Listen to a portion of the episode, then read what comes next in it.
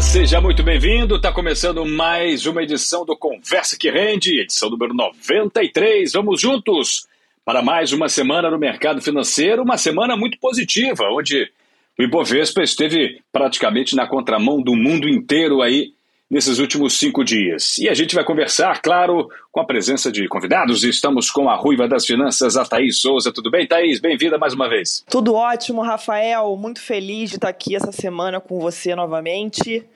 Muito grata pelo convite e simbora. Simbora, vamos nessa. Bom, tivemos uma semana onde alguns fatos isolados quase tentaram atrapalhar aí o rendimento da bolsa, mas ela acabou se saindo com resiliência ficando no terreno positivo. Tivemos nessa última sexta-feira o fechamento em queda de menos 0,15 aos 108.941 pontos. A bolsa chegou a cruzar os 109 mil pontos uh, na última quinta-feira, dia 20, e fechou aí com esta leve queda de 0,15. Na semana, tivemos uma alta de 1,88 no mês, alta também de 3,93. Estamos vivendo um momento positivo e alguns motivos que saltam aos olhos. Né? O primeiro deles é uma conjuntura internacional mais favorável, porque temos é, a Bolsa Americana, sobretudo, e os investidores estrangeiros olhando para os Estados Unidos de uma maneira mais conservadora. A trajetória de inflação lá está muito bem delineada e será atacada pelo Banco Central americano, em falas do Jerome Powell é, na semana passada, isso ficou muito nítido, né? Então, isso faz com que o movimento dos investidores seja de retirar o dinheiro da bolsa, né? o chamado realizar os lucros, já que Nasdaq, Dow Jones e S&P 500 bateram recordes atrás de recordes aí durante o ano inteiro de 2021. É hora da festa acabar. Um dia ela iria terminar e parece que as luzes já estão se acendendo, o DJ já está tocando aquela musiquinha final ali para o pessoal caçar o rumo. Então, o que acontece basicamente é isso. Mas é lógico que o dinheiro ele não pode ficar parado, né, Thaís? Você sabe bem disso. É preciso que o investidor escolha outros locais de investimento. Então, ele olha o Brasil, apesar de uma conjuntura política, fiscal absolutamente desfavorável, ele ainda enxerga com bons olhos uma taxa de juros exorbitante, beirando aí os 10% e com viés de alta, e uma bolsa sobrevalorizada. A bolsa em relação ao dólar é um absurdo, né? Praticamente uma pechincha para quem quiser comprar a bolsa de valores em dólar. E é justamente o caso desses investidores estrangeiros, né?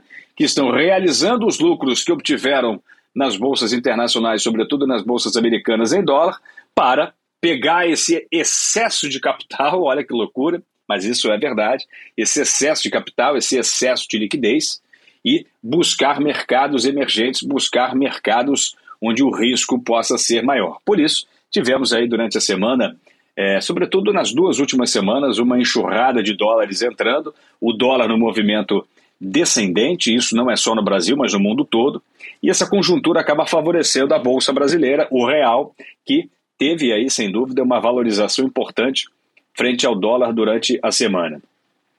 É, a gente teve, neste dia, 54 é, ações do Ibovespa no positivo, tivemos 36 ações no negativo e 3 estáveis. Apesar de menos ações no negativo, o peso delas é maior, por isso há uma queda, né? Essa queda de 0,15%. No mês, temos 51 é, ativos em alta, 41 em baixa, né?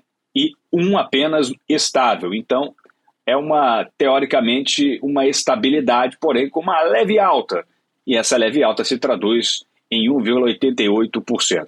A liquidez é que não está tão legal. A gente tem aí é, uma liquidez de apenas 22 bilhões numa média diária, pelo menos até o dia 21, o dia do fechamento desta semana. Mas o que temos é isso: um risco fiscal importante, uma taxa de juros alta, mas o mercado financeiro, os investidores estrangeiros, querendo pelo menos é, aumentar os ganhos, dar aquela turbinada nos ganhos que vieram lá das bolsas americanas num gostinho de fim de festa. Thaís, como é que você viu aí essa semana que também foi marcada pela alta das commodities, né? Temos um petróleo em alta, temos Petrobras e Vale sendo puxadas, o minério de ferro também lá em Dalian subindo durante a semana. Enfim, vamos falar um pouquinho sobre esses números também. Mas temos commodities em alta, dólar em queda e bolsa brasileira em alta. Como é que você viu essa semana, Thaís? Pois é, Rafael, semana positiva, né? Finalmente aí um respiro pela segunda semana consecutiva.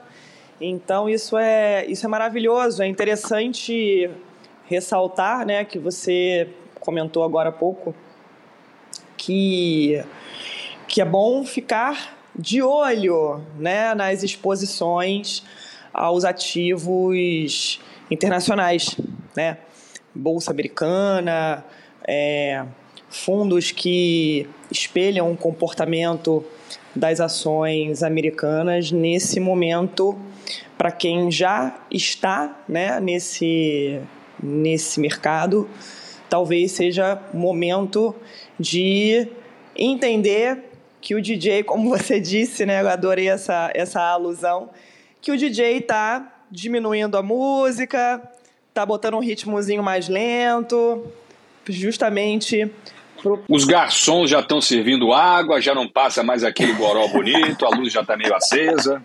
Exatamente, já é hora de ir se retirando né, do mercado internacional.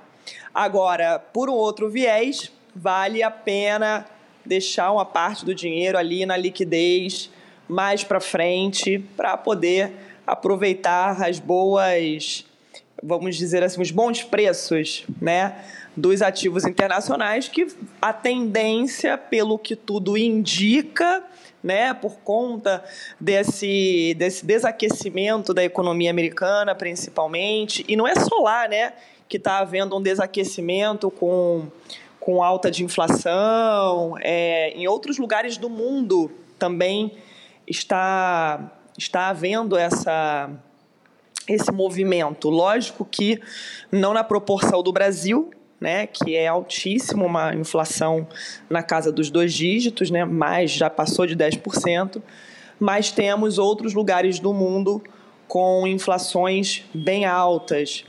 Mas como o mundo ele se norteia pela economia americana, né? Então a gente também vê esse movimento lá e consequentemente uma migração para cá do capital. Isso é maravilhoso, isso é excelente. E eu estava olhando, Rafael, as projeções da, da taxa Selic para 2023 para 2024. Não só da expectativa da Selic, mas também da inflação.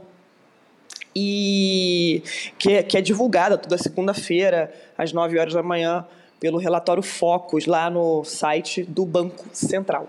Então, a Selic, ela, pelo que o, o relatório está dizendo, ela vai subir até dezembro desse ano, fechando ali na casa mais ou menos de 11, 11,5%, e ela vai começar a diminuir e a inflação ela vai tender a arrefecer. Então, eu, eu estou batendo muito nessa tecla aqui da, da renda fixa em vários podcasts, gosto de defender esse, esse ativo né, tão importante na, numa carteira saudável. Então é, é, é, importante também ficar, ficarmos ligados nesse tipo de investimento, porque as taxas que a gente vê hoje, principalmente nos ativos pré-fixados, a gente é, é, provavelmente, né, pelo que o relatório Foco está mostrando, a gente não vai ter as mesmas taxas no ano que vem. Então, é um momento, sim, de concentrarmos mais os nossos investimentos aqui no Brasil, né, por conta da nossa bolsa começar a ficar mais estar começando a ficar mais valorizada, né? É aquilo, a gente está saindo de uma festa e estamos entrando em outra.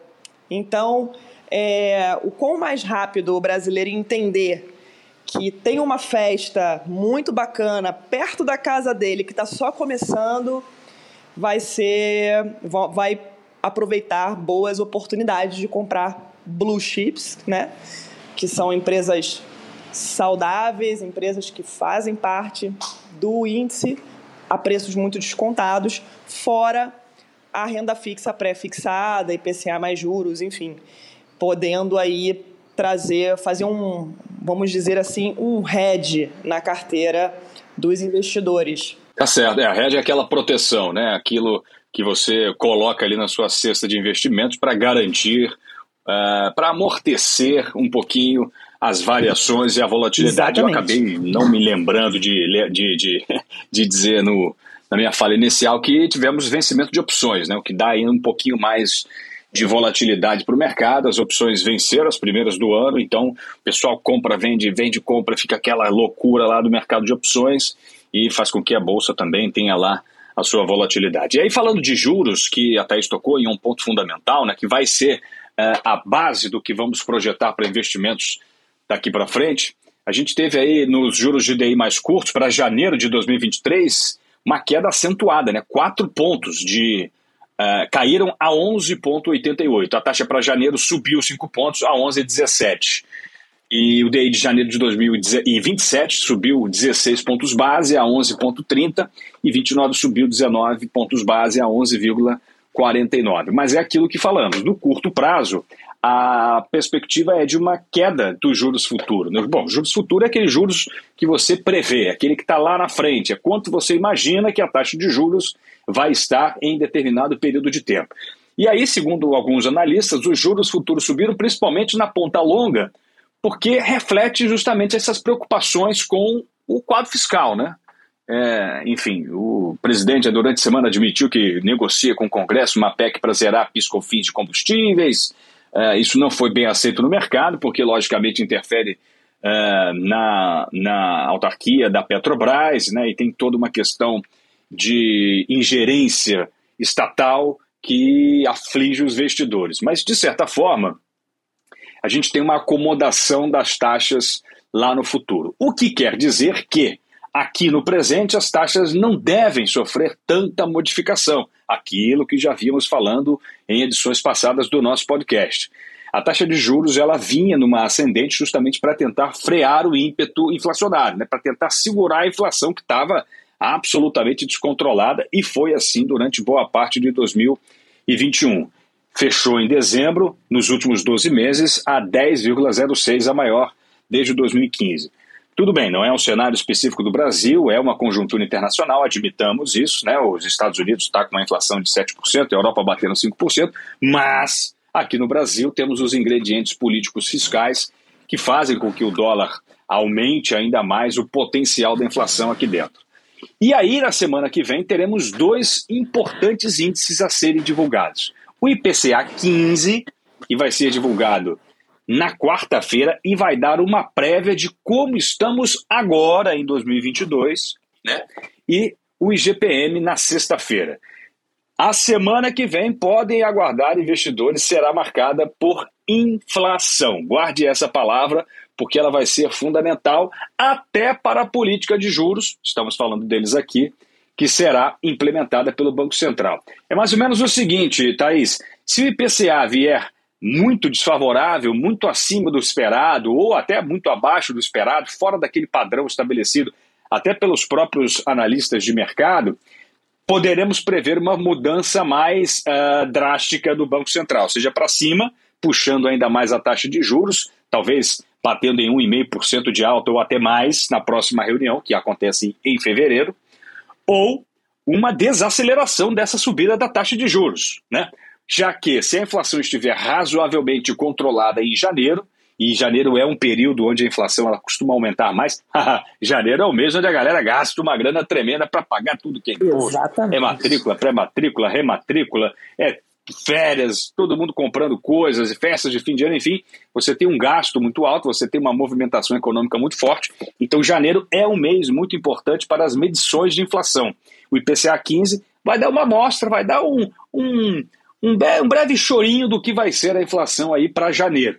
Dependendo do que acontecer, Thaís, vamos ter uma decisão talvez mais ao centro ou talvez um pouco mais é, drástica, seja para cima ou para baixo. E isso vai impactar a bolsa, né? Estejamos preparados para isso, porque a bolsa brasileira ela pode estar aí concorrendo ainda mais fortemente com a taxa de juros, o que não é nada bom. Não falo só da bolsa, também falo de fundos imobiliários, por exemplo.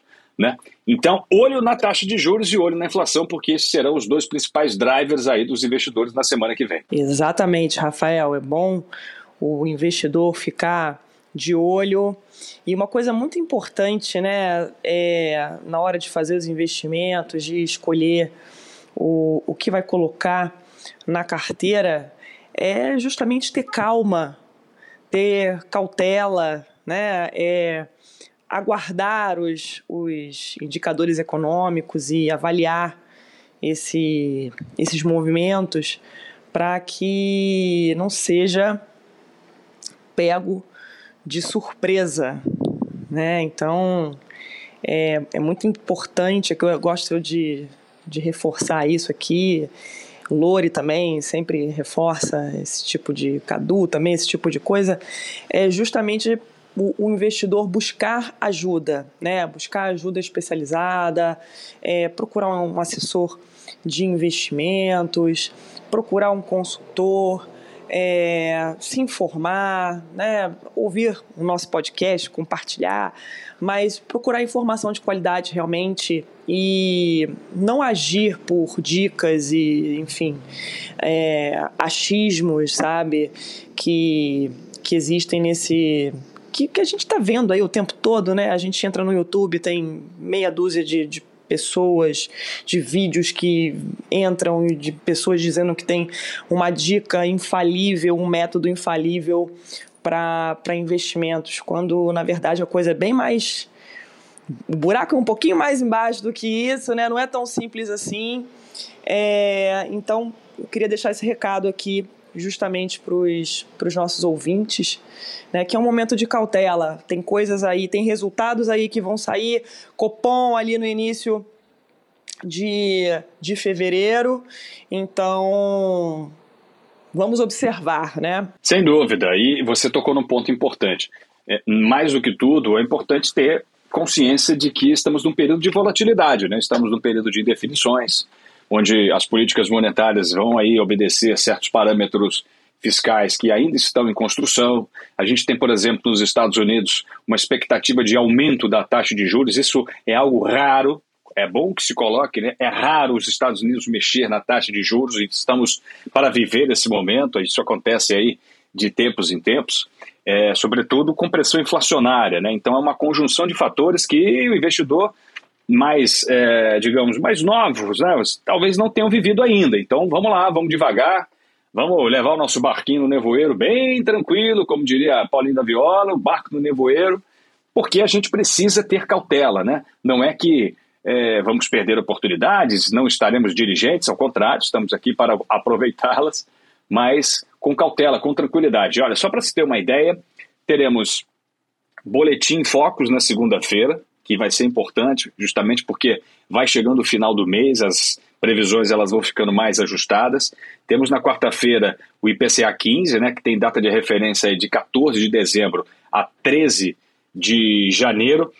Lembra, o IPCA 15 ele pega 15 dias, mas ele tem uma abrangência de 30 dias, né? Só para deixar bem claro aí para a galera, não são 30 dias corridos do 1 ao 30 e sim do 15 ao é 15. Verdade. É, na na quinta-feira temos a prévia do PIB americano de 2021, rapaz. É um troço importantíssimo. Olho nesse, nesse, nesse dia, nessa quinta-feira, porque se o PIB americano crescer mais do que o esperado, poderemos ter uma movimentação de dólar é, forte também nesse dia. E se ele crescer menos do que o esperado, é o contrário, é o movimento que já estamos vivendo agora, que é uma fuga de dólares, né? Que poderá se intensificar na semana que vem.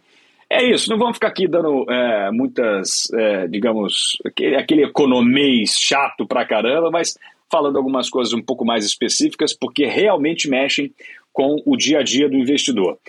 É absolutamente fundamental seguir o que a Thaís orientou, olho no seu assessor, busque a sua informação, vamos devagar, não vamos fazer movimento muito forte, vamos, vamos observar aí como é que o mercado se movimenta para que a gente consiga fazer investimentos inteligentes, aproveitando boas oportunidades, mas também, claro, tendo cautela e segurança para que essas volatilidades não machuquem tanto o nosso rico dinheirinho. É isso, não é, Thaís? É exatamente isso. Exatamente isso, Rafael. Perfeita sua, suas colocações. E o que a gente gosta aqui é de levar todo o dinheiro da mesa, não é deixar dinheiro na mesa, né? A gente gosta de botar o dinheiro para trabalhar para a gente de forma eficiente. Então, espero que essas dicas, né, que essas informações, na verdade, nós não damos dicas, né?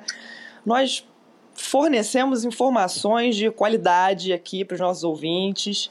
Então, eu espero que essas informações sejam é, bem aproveitadas pelo, pelos nossos ouvintes aqui. E caso tenham dúvidas, nos procurem. Procurem nas redes sociais, tem o Instagram da MacLeod, enfim, tem o site, tem N formas de vocês entrarem em contato conosco e nós ajudarmos com as suas dúvidas também. Sem dúvida, estamos prontos aqui para aconselhar, informar e, logicamente, fazer o seu dinheiro render de maneira cada vez mais inteligente. Obrigado demais, Thaís. Valeu. Te encontro na semana que vem. Obrigada, Beijão. Rafael. Prazerzaço estar tá aqui. Um beijo grande a todos os nossos ouvintes. Muito obrigada pela sua audiência e beijo da Ruiva. Valeu. Bom, estamos nas redes sociais, como a Thaís bem lembrou. Estamos no Instagram, macloud.br. Estamos também no LinkedIn. Busque por Macloud, Macloud Partners. Estamos no Facebook, MacLeod Partners também. Mande sua pergunta, comentário, sugestão através das nossas redes sociais. Acesse e principalmente baixe os nossos podcasts. Assine os nossos conteúdos para você ser atualizado cada vez que um podcast novo pintar aí na sua telinha. Obrigado demais. Obrigado pelo prestígio da sua audiência e até a próxima. Valeu, tchau, tchau.